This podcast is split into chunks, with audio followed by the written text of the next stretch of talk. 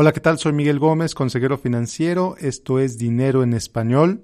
El tema de hoy, en el ojo del huracán. Bienvenidos.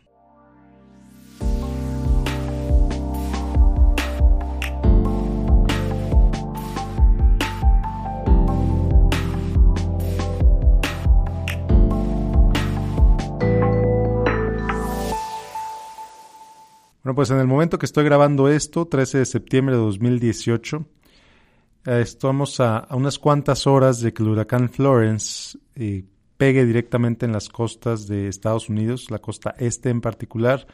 Los estados de Carolina del Norte, Carolina del Sur y un poco de Virginia se van a ver severamente afectados. Las aseguradoras ya estiman pérdidas por miles de millones de dólares. El gobierno ya está previendo daños pues, de niveles históricos. Los, eh, incluso el gobernador de una de las Carolinas solicitó em, la evacuación, ordenó la evacuación inmediata a todos sus ciudadanos, particularmente pues, los, más cercanos a la costa.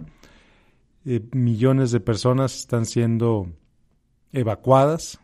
Estima que cerca de poco más de un millón de personas ha sido, han sido evacuadas, o al menos se solicitó la evacuación de más de un millón de personas que abandonaron esa zona. Es increíble ver las fotos de las ciudades eh, vacías prácticamente, es increíble ver las fotos de los negocios, todas las ventanas cubiertas con grandes eh, placas de madera. Es increíble ver pues, las ciudades desérticas, realmente, totalmente vacías, en espera del golpe del huracán. Casi toda la gente atendió las indicaciones del gobierno, casi toda la gente efectivamente ya salió ya, nuevamente salió el gobernador la mañana de ayer diciendo que si no te sales, estás por tu cuenta. Incluso los, las entidades de rescate, los bomberos, policías, paramédicos, etcétera, pues ellos también salieron de las ciudades, no van a estar disponibles para ayudarle a quien haya decidido quedarse. Eh, ahora sí que sobre aviso no hay engaño. Entonces es precisamente de eso sobre lo que te quiero hablar el día de hoy, sobre aquellos que decidieron quedarse sobre aquellos que, a pesar de las indicaciones del gobierno, a pesar de que vieron a sus vecinos salir dejando todo atrás, salvo lo que le quepa en su auto o en una maleta, a pesar de que vieron los autobuses cómo se llenaban de gente que otra vez dejó de dejar, decidió dejar todo atrás, sus casas, sus propiedades, sus bienes, sus terrenos, sus negocios, sus granjas, todo lo dejaron atrás. A pesar de ver a todo eso a su alrededor, hay gente, no mucha, pero hay gente que decidió quedarse. Y es de ellos precisamente los que te quiero hablar el día de hoy. ¿Por qué es que estas personas deciden quedarse? ¿Por qué a pesar de que ahora sí que literalmente viene un huracán que va a traer una destrucción absoluta a su región? ¿Por qué deciden quedarse? Y lo mismo hemos visto en México muchísimas veces cuando hay huracanes en México, cuando hay avisos de huracán, alertas de huracán en México, pues hay gente que decide quedarse. Hay gente que decide quedarse en sus casas a pesar de que de los peligros que eso les va a traer. Hay gente que decide, pues ahora sí que recibir la tormenta como venga. Entonces, ¿por qué deciden hacer eso? ¿Por qué? ¿Por qué a pesar de todos esos riesgos? ¿Por qué a pesar de todo eso que pues es inminente, que su casa, al menos si no va a ser destruida, va a ser severamente dañada y que van a pasar no días, sino semanas sin energía eléctrica, como ya lo ha dicho la compañía de electricidad de esa zona. espera que va a haber semanas sin energía eléctrica. Eh, va a haber, no va a haber servicios de emergencia que los puedan atender. ¿Por qué deciden quedarse? ¿Es acaso resiliencia? Esta palabra tan de moda en, en los círculos de, de autoayuda. ¿Es la resiliencia? ¿Es acaso, y disculpa la palabra, es estupidez? ¿O es algo más? ¿Qué es? ¿Por qué a pesar de que oyen las alertas por todos lados, por qué a pesar de que ven tu ciudad literalmente vacía, estas personas deciden quedarse? Te confieso que la verdad yo no tengo idea. Te confieso que si en mi ciudad hubiera una alerta inmediata de algún desastre inminente, yo sería de los primeros en tomar todo y salir tan lejos como pueda con mi familia. Tomar los documentos importantes, dejar todo atrás y lo que venga. Ya después regresaría a mi casa a ver qué pasó, a, ver cómo podríamos subsanar esos daños, eh, contactar al asegurador, obviamente, etcétera. Pero ¿por qué estas personas deciden quedarse? ¿Por qué estas personas deciden quedarse a pesar de que saben todo el peligro que va a haber con la tormenta en sí misma, pero después de la tormenta no va a haber agua, no va a haber quien les venda agua porque todas las tiendas van a estar cerradas y abandonadas, no va a haber electricidad, ahora sí que van a estar solos para cuidarse ellos mismos. ¿Por qué hacen esto? ¿Por qué deciden ignorar las alertas? ¿Por qué deciden ignorar la realidad y vivir en ese mundo de, pues yo me quedo? Yo me quedo y a ver qué pasa. Y aquí hablando un poco de temas religiosos será lo que Dios quiera. ¿Por qué decide esa, por qué deciden estas personas actuar así? No lo sé. La verdad es que no lo sé, no tengo la más remota idea. Tengo algunas suposiciones, tengo algunas teorías que te quiero compartir en este momento. Una de ellas es el miedo, el miedo a perderlo todo. Y la realidad es que estén o no estén presentes en su casa, muy posiblemente va a ser destruida. Muy posiblemente van a perderlo todo de todas formas. Si no la vida, ojalá no pierdan la vida, todo lo demás pues va a sufrir pérdidas tremendas. Entonces, ¿será el miedo a perderlo todo? No lo sé. ¿Será el miedo a la rapiña? sé que eso sucede en México y he visto gente, testimonios de gente, particularmente en estados como Oaxaca, como Chiapas, eh, Veracruz, en los que dicen, pues no nos vamos a ir porque nos van a robar todo de la casa. Prefiero quedarme a cuidar mi casa. Oye, estás poniendo por encima tus cosas, que entiendo, me queda bastante claro, te costó mucho trabajo comprarlas, sí, absolutamente. Estás poniendo por encima tus cosas, las estás poniendo encima de tu propia vida. ¿Vale la pena hacer eso? ¿Vale la pena poner encima esa televisión, ese comedor, ese refrigerador encima de tu propia vida, por mucho que te haya costado comprarlos? Otra idea que se me ocurre es que creen que a ellos no les va a pasar. Creen que ellos, por alguna razón, van a ser inmunes al daño. Creen que ellos, que, creen que ellos, por alguna razón, no les va a pasar nada se creen superhombres, supermujeres, que están convencidos que no les va a pasar nada cuando llegue el huracán. Y esto lo he visto en muchísimos casos, en muchísimas circunstancias, mucho más allá de simplemente desastres naturales. Oye, ¿por qué no te haces un chequeo médico? Porque estoy bien, estoy bien, no, yo me siento perfectamente bien y resulta que pasa. De repente a la persona le dio cáncer y de repente se murió, cuando el cáncer es algo que toma años en desarrollarse. Entonces, es esa sentimiento, esa idea de que a mí no me va a pasar, de que a mí estoy, de que yo estoy bien. Otra razón por la que la gente posiblemente no, no atiende a las autoridades, no atiende al desconfianza. Desconfianza. Yo me creo más a mí, me creo más capaz yo de, de poder eh, sobrevivir esta tormenta, que va a venir el gobierno a decirme cómo, cómo vivir mi vida. No tengo por qué hacerle caso al gobierno. ¿Por qué le voy a hacer caso si ellos me dicen que me vaya? No, yo tengo mi casa, es mi casa, es mi vida. Y aquí otra vez están poniendo por encima su ideología que su propia vida. Te están diciendo, ¿sabes qué? Salte de ahí. Vienen olas de 12 metros de altura, salte de ahí.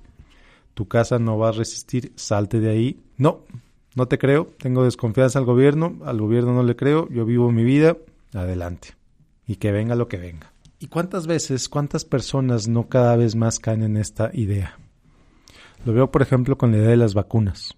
¿Cuánta gente decide no vacunar a sus hijos porque el gobierno les dice, porque se los dice el gobierno, porque el gobierno les dice que los vacunen? Y como desconfía en el gobierno, pues le voy a creer más a esa bloguera de internet que vi en YouTube el otro día que a toda la evidencia científica que existe alrededor de las vacunas. Le voy a creer más a lo que estoy viendo con mis propios ojos en este video en Facebook, que porque está en Facebook seguramente es cierto, a todo el, toda la información médica que se conoce por décadas. Le voy a creer más a esa teoría de conspiración porque yo la descubrí, ya hice mi propia investigación y estoy convencido de que tienen razón. A los millones y millones y millones de personas que están vivas y sanas porque fueron vacunadas. Entonces, ¿le crees más a ti y a tus sentimientos que a toda la evidencia. Esto pasa con huracanes, esto pasa con vacunas, esto pasa con la gente que, que cree en la tierra plana, esto pasa con muchos otros movimientos más que desafortunadamente están tomando cada vez más fuerza. Y todo tiene que ver, Todos estos movimientos tienen que ver con qué? Con ignorancia, pero ignorancia selectiva. Prefiero ignorar lo que me dice el gobierno o lo que me dice la comunidad científica o lo que me dice tal o cual y prefiero creerle a este youtuber. Prefiero creerle a ese post en Facebook o a ese post de WhatsApp que me mandaron eh, en cadena. ¿Te fijas? ¿Te fijas esa ignorancia selectiva que desafortunadamente está siendo cada vez más popular? Entonces, por eso es porque te estoy hablando de, de esto el día de hoy, porque es más allá que simplemente el huracán. Es como aquella persona que un día se acercó a decirme, oye, Miguel, ¿qué opinas de mi situación financiera? Me dijo, mira, tengo esto, tengo ta, ta, ta, ta, ta, ta, ta, ta, debo ta, ta, ta, ta, ta, ta, ta. No te voy a decir los detalles porque los detalles al final de cuentas no importan. Lo que le dije a esta persona fue lo siguiente. Dije, oye, Tú me pediste una opinión sincera y te la voy a dar. Quizá no es lo que quieres oír, pero es lo que necesito decirte, es lo que necesitas oír. Si sigues como estás, vas a estar muy mal en muy corto tiempo. Si sigues gastando como estás gastando, te vas a acabar el dinero de tus papás en cinco años. ¿Y de qué vas a vivir en cinco años? Si sigues gastando como estás gastando, te vas a endeudar y cómo vas a pagar esas deudas. Si sigues gastando como estás gastando, ¿cómo piensas vivir? A lo que recibí, ¿y cuál fue la respuesta que recibí de esta persona? Silencio. Recibí silencio y me dijo, ¿sabes qué, Miguel? No, así estoy bien. Así estoy cómodo. Este dinero es para gastarse. Yo no tengo la vida comprada. No sé cuándo me voy a morir. Voy a seguir.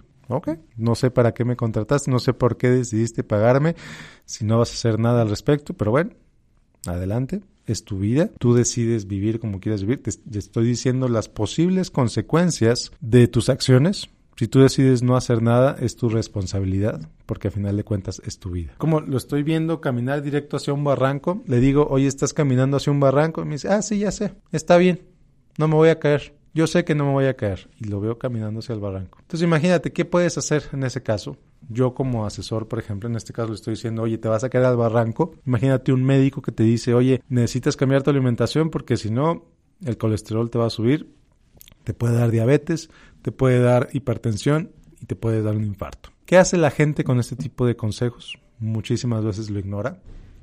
Muchísimas veces sigue como están, siguen con su estilo de vida exactamente igual, hasta que o les da un infarto y entonces reaccionan y dicen, oye, ¿sabes qué? Debía haberle caso al médico, debía haberle hecho caso al médico y es entonces cuando reaccionan y empiezan a actuar diferente, suponiendo por supuesto que el infarto no los mata. O, ¿qué pasa? Pues que de repente, el famoso de repente. de repente pasa el famoso de repente, ay, fulanito se murió, ¿cómo? Si era tan sano, ¿cómo? Si estaba, si siempre comía tan bien, ¿cómo? Si esto, si lo otro, pues sí el doctor le dijo hace años que tenía que cambiar su dieta y no lo hizo. Y de repente se murió. De repente se le tronó la llanta al carro y pasó eso. No, el de repente no existe. El de repente toma tiempo en irse construyendo. Es como la gota que derramó el vaso. Todo el mundo se concentra en la gota que derramó el vaso, pero nadie piensa en todas las gotas que, se necesitaron para llenarlo. Sí, una gota derramó el vaso, sin duda. Pero antes de que esa gota lo, derramara, el vaso se llenó de otros miles o quizá millones de gotas que poquito a poquito lo fueron llenando. Entonces, ¿te fijas cómo todo esto tiene que ver? ¿Te fijas por qué te, te quise platicar de esto el día de hoy? Entonces ya nada más para cerrar, conclusiones, en pocas palabras. No se trata de que atiendas lo que te dice el gobierno porque te lo dice el gobierno, no. Se trata de que escuches, de que pongas atención y que actúes en consecuencia a la evidencia que tienes enfrente de ti. No es vacúnate porque te dice el gobierno que te vacunes, no, es vacúnate porque toda la evidencia que existe alrededor de las vacunas demuestran que son generalmente más beneficiosas que menos beneficiosas. Te estoy diciendo que le hagas caso al gobierno cuando te dice que te salgas de tu casa porque viene un huracán categoría 3 que puede destruirla toda. En ese salte de tu casa porque están las fotos del satélite, está las nubes están aproximándose a tu casa poco a poquito, salte de ahí, atiende la evidencia, escucha la evidencia, entiende la evidencia, dale más peso a la evidencia que a ese post de WhatsApp, de WhatsApp o ese post de Facebook. Si contratas a un experto para que te dé su opinión y no te gusta su opinión, tienes dos opciones.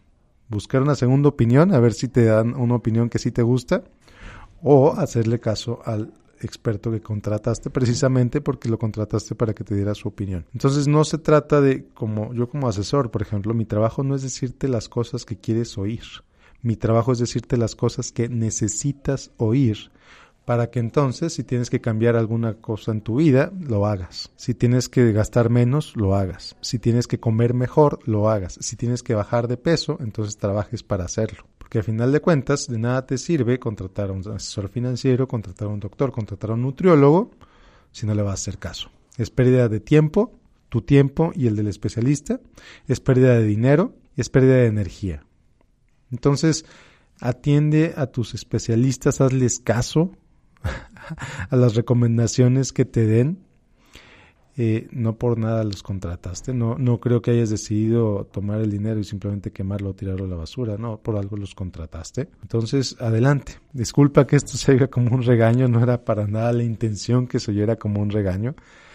la verdad es que me, me frustra mucho ver estas personas que, a pesar de toda la evidencia que tienen enfrente, deciden quedarse en su casa Viene un huracán, el huracán más fuerte en los últimos 25 años en esa región y deciden quedarse en su casa para recibir la tormenta prácticamente con los brazos abiertos. Entonces eso me frustra mucho. Me frustra mucho ver gente que toda la evidencia que tienen enfrente les dice, sabes que no sigas en ese camino, no sigas en ese camino, y no les importa y siguen en ese camino. Ahora sí que cada quien es libre de decidir su vida, cada quien es libre de tomar las decisiones que, que toma en su vida, pero así como son libres de tomar las decisiones, también pues, son libres, tienen que ser responsables de las consecuencias que esas decisiones le va a traer a su vida. Pero bueno, era lo que te, lo que te quería platicar el día de hoy.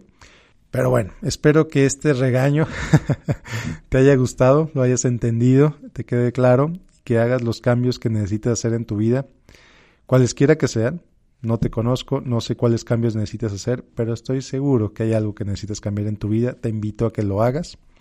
Así como también te invito a que me sigas en facebook.com diagonal Miguel Gómez Consejero y a que me dejes tu review de este podcast en iTunes. Estoy muy contento porque todo parece indicar que esta semana mi podcast va a llegar a 50 mil downloads. Eh, al menos en, en, el último año y medio desde que me movía a la plataforma de Spreaker. Este podcast empezó en 2014. En año y medio ha alcanzado casi 50 eh, mil downloads. Entonces te agradezco mucho por escucharme, te agradezco mucho por compartir estos episodios con quien te consideres pertinente. Y te eh, cuento también que ya puedes encontrar todos los episodios en www.miguel-mediogomez.net. Nos vemos la próxima semana con otro episodio. Esto fue Dinero en Español. Que tengas un excelente, excelente día. Soy Miguel Gómez, consejero financiero. Hasta la próxima. Bye.